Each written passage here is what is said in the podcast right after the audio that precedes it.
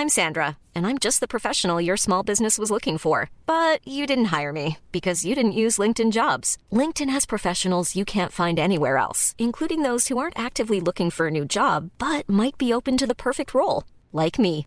In a given month, over 70% of LinkedIn users don't visit other leading job sites. So if you're not looking on LinkedIn, you'll miss out on great candidates like Sandra. Start hiring professionals like a professional. Post your free job on linkedin.com/people today. Even when we're on a budget, we still deserve nice things. Quince is a place to scoop up stunning high-end goods for 50 to 80% less than similar brands. They have buttery soft cashmere sweaters starting at $50, luxurious Italian leather bags, and so much more.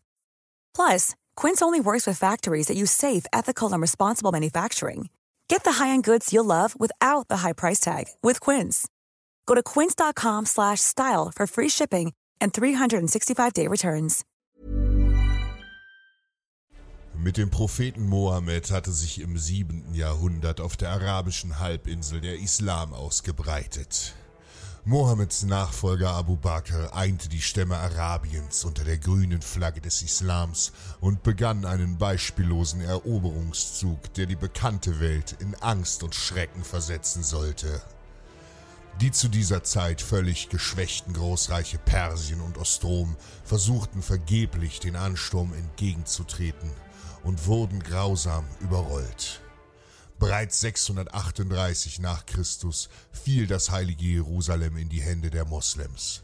Nach und nach breitete sich das arabische Reich über den Orient und ganz Nordafrika aus. Doch hier sollte die Expansion nicht stoppen. Nach der Eroberung des nordafrikanischen Küstengebiets setzten die muslimischen Truppen zielstrebig über die Meerenge von Gibraltar und landeten im Jahr 711 nach Christus an der Küste des heutigen Spaniens. Die dortigen Westgoten wurden von den Mauren abgeschlachtet und schon bald waren weite Teile der iberischen Halbinsel erobert. Unter dem grausamen Abd ar-Rahman gründeten sie in Spanien das Emirat von Cordoba ein Reich des Schreckens unter der Herrschaft des Islam. Von hier aus begann ein beispielloser Eroberungsfeldzug nach Europa. Doch durch die Tapferkeit der fränkischen Ritter wurden die Moslems jenseits der Pyrenäen zurückgeschlagen. Schon bald gerieten die muslimischen Fürsten untereinander in Streitigkeiten. Einige Statthalter verweigerten Abd ar-Rahman die Volkschaft und entschieden sich vom Emirat von Corduba unabhängig zu werden. Allen voran Suleiman ibn al-Arabi, Statthalter von Barcelona, Hussein, Statthalter von Saragossa und Abu Taur, Statthalter von Huesca. Doch die abtrünnigen Fürsten kannten die Grausamkeit ihres Herrschers nur zu gut und fürchteten seine gewaltige Armee. Sollte der Emir von ihrem Verrat erfahren, würde er jeden von ihnen töten. So schickten sie heimlich Boten zum fränkischen König Karl dem Großen und boten ihm ein Bündnis gegen Abd ar-Rahman an. Im Gegenzug versprachen sie Karls Armee auf seinem Marsch zu verpflegen und sie später unter die Herrschaft der Franken zu stellen.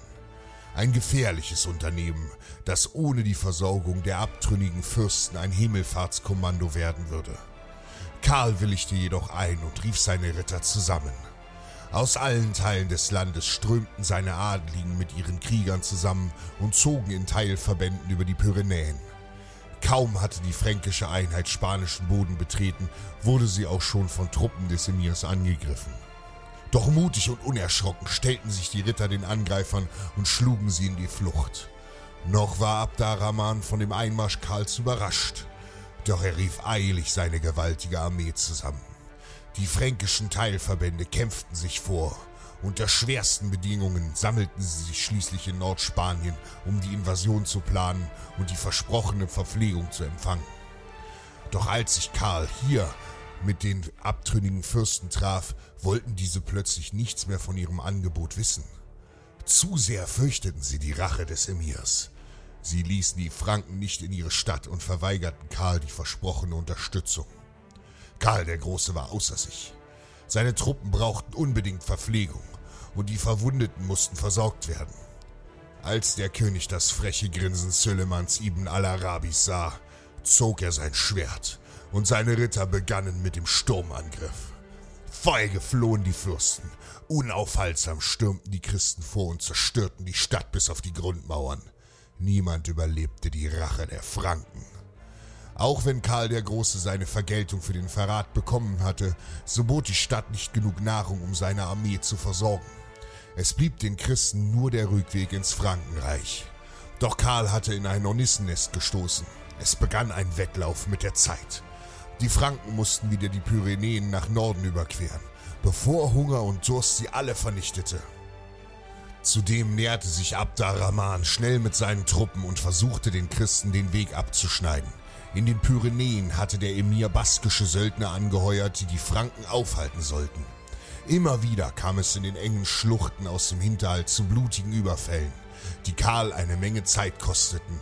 Und dann waren die Moslems da. Abd ar-Rahman rückte mit seiner gewaltigen Armee an. Die Nachhut der Franken wurde von Graf Roland, Statthalter der bretonischen Mark, angeführt. Ohne zu zögern sammelte er seine Ritter, die sich mutig zu einer Schlachtreihe in der Schlucht formierten. Die Franken mussten Zeit gewinnen und Roland musste die Angreifer nur lange genug aufhalten, bis Karls Armee den rettenden Pass erreicht hatte. Aufopfernd stellten sich die wenigen Ritter der Nachhut der riesigen Überzahl an Feinden entgegen. Und so begann es. Immer wieder griffen die Moslems an. Die Ritter hatten mit ihren Schilden einen dichten Wall gebildet und ihre Speere bildeten eine tödliche Mauer. Stumpf rannten die Feinde in die Spieße. Die Ritter kämpften mit Leibeskräften. Angreifer um Angreifer wurde niedergemacht. Doch trotz der Hunderten von Toten strömten die Moslems wie eine Flutwelle durch die Schlucht. Rolands Männer hielten dagegen und kämpften wie Löwen, hauen und stechen. Trotz der Übermacht hielten sie stand. Die Ritter waren trainierte und kampferprobte Krieger. Doch nach Stunden des Kampfes verließ sie auch ihre Kraft. Und so fand einer nach dem anderen aufopfernd seinen Tod in der Schlucht. Roland und seine Krieger hatten sich geopfert. Doch sie hatten dem fränkischen Heer genug Zeit verschafft, den rettenden Pass zu überschreiten. Rolands Heldenmut wurde nie vergessen.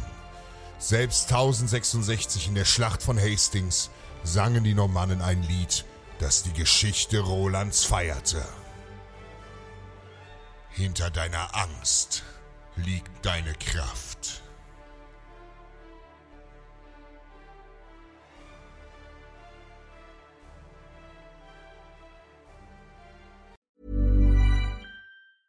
Even when we're on a budget, we still deserve nice things. Quince is a place to scoop up stunning high-end goods for 50 to 80% less than similar brands. They have buttery soft cashmere sweaters starting at $50, luxurious Italian leather bags, and so much more. Plus, Quince only works with factories that use safe, ethical, and responsible manufacturing.